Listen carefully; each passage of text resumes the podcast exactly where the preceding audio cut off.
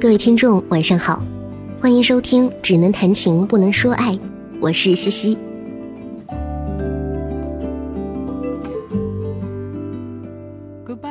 今天是二零一六年的最后一天，很多人都开始憧憬着自己的二零一七年。可是今天我要分享的这篇文章，我们一起讨论的并不是明年怎么样，而是回忆起二零零七年究竟是怎么度过的。这篇文章来自作者乔麦，文章的标题是。人人都在说二零一七，我却想起了我们的二零零七。印象中，因为二零零八年发生了很多事情，所以离它很近的零七年，似乎有什么记忆被大家忽略了。那么，今天我们一起来回忆一下。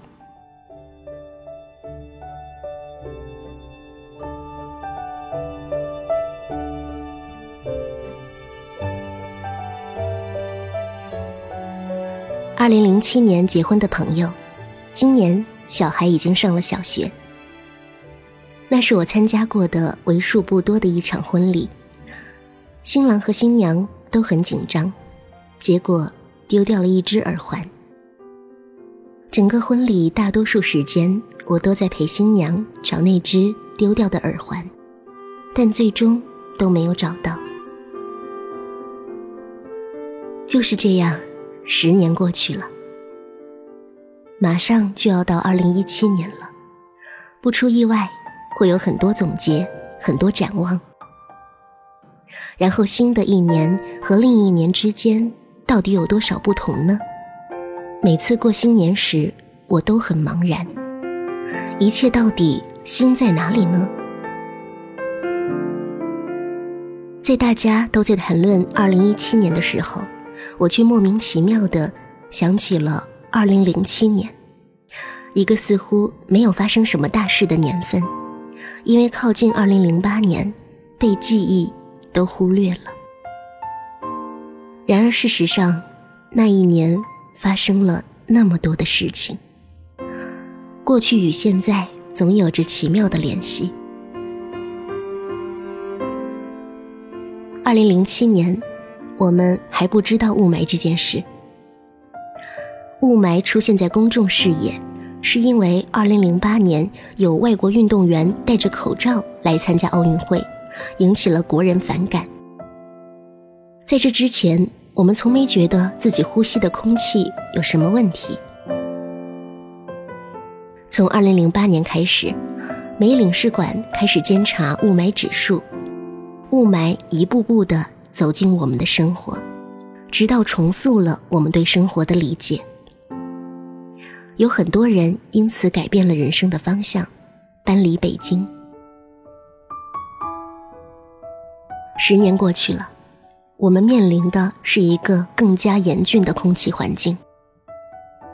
雾霾并不仅仅是雾霾本身，有时候我们可以把它看作是一个隐喻，是各种原因导致的产物。直接提醒着我们身处在怎样的世界。想起二零零七年，还不知道自己将面临这种日常性的折磨，每天快乐的生活着。二零零七年简直是最后无知无觉的快乐的时光了。二零零七年，《哈利波特》最后一部。也就是第七部书出版，陪伴了我们十年的魔法世界宣告终结。当时读者翘首以待，因为据说罗琳要把哈利杀掉，有人支持，有人反对，书终于出版了。哈利波特没有死，他死了，但他又复活了。罗琳没有能够真的狠下心杀掉这个角色，而十年之后，一个新的魔法系列正在开启，这就是《神奇的动物在哪里》。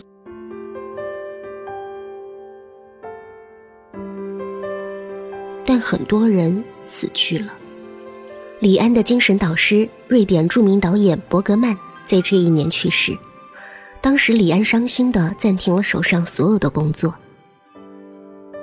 色戒》是一部令人痛苦的电影，不仅演员很难走出来，李安也陷入痛苦之中。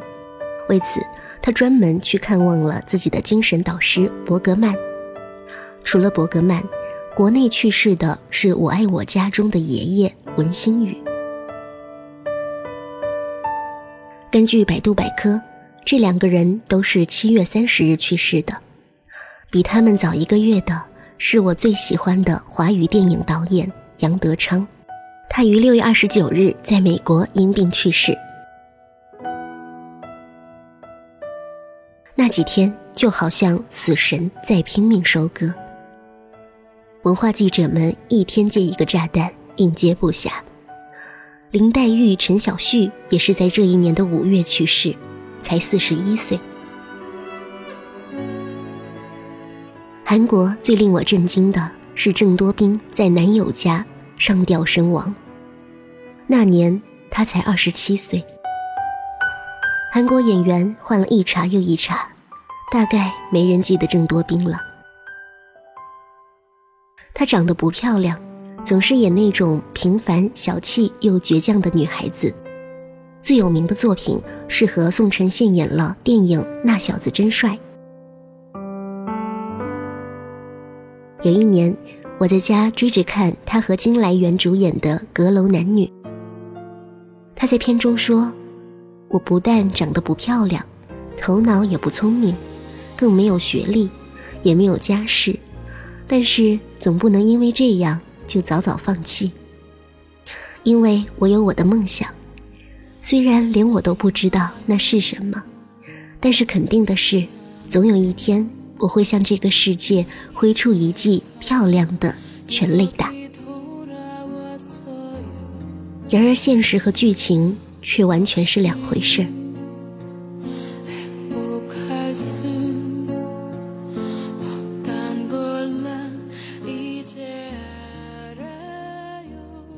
那时候，第一部变形金刚炸翻了我们。第一部变形金刚简直像是盛宴一般，我们翘首以待，第一时间去看。出来的时候，觉得街上每辆车马都会变形。迈克尔贝刚刚开始展示他的疯狂，爆炸，爆炸，爆炸！梅根福克斯迷翻了全球男性。不停刺激肾上腺，就是这部电影的追求。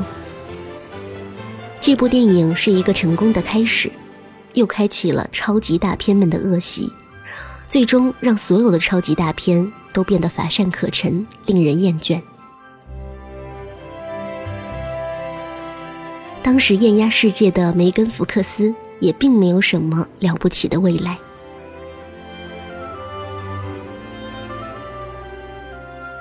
当时的韩流偶像还是东方神起。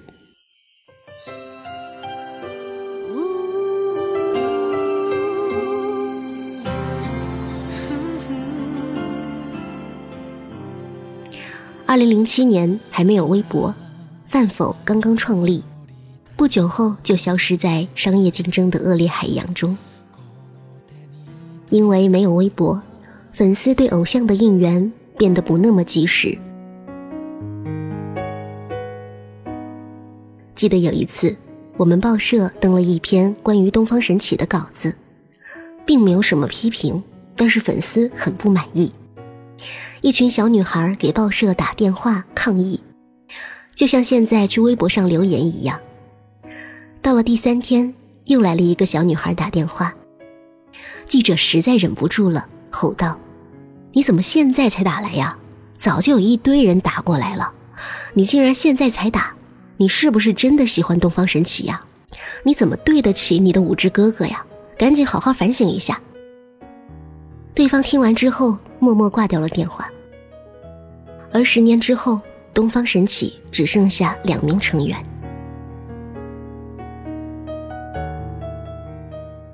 二零零七年，香港回归十年，我们之间还没有这么疏远。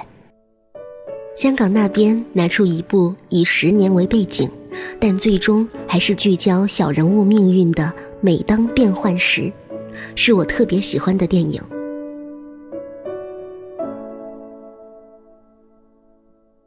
当时陈奕迅头发还很多，杨千嬅还没结婚，黄渤加入，让整部电影变得更加有趣。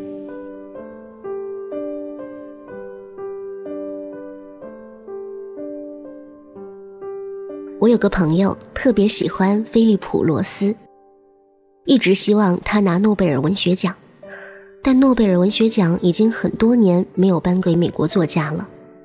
二零零七年的时候，他的呼声特别高，结果获奖的是莱辛。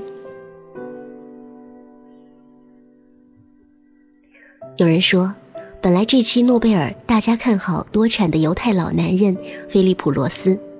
他擅长的文学内容是手淫、政治和男人的神经质，但获奖的却是多产的文学祖母莱辛。他擅长的文学内容是月经、政治和女人的神经质。十年之后，诺贝尔文学奖终于降临美国，但获奖的却是鲍勃·迪伦，一个不知道是不是该称为作家的歌手。二零零七年底，我们追看的电视剧是《神探伽利略》，因为福山雅治太帅了。光看这个还不满足，那时候我还去补完了他跟长盘贵子主演的《邂逅》。当然，这部剧最深刻的影响大概是原著作者东野圭吾。东野圭吾在这之后的十年，在中国内地成为了最成功的日本作家。二零零七年还有很多很多的事，股市从六千点落回三千点，然而人的记忆力犹如金鱼般短暂，几年之后这一切将重来一回。美国弗吉尼亚校园枪击案是当年最惨烈的事件，枪手是一名韩国留学生。如果说当年这个还是个人被边缘化导致的悲剧，那么在这之后。极端恐怖主义将变成一种更普遍的存在。在即将进入新年的时候，雾霾依然严重。因为李安的新片《比利·林恩的中场战事》又提到了他和伯格曼的会面。时间之迅疾，令人意识不到伯格曼已经去世了将近十年。人们又翻出了《我爱我家》出来看，发现了葛优瘫。时间以微妙的方式，总在过去、现在和未来之间相互穿插。二零一七年就要到来了，让我们回过头去想念一下十年前的老朋友们吧。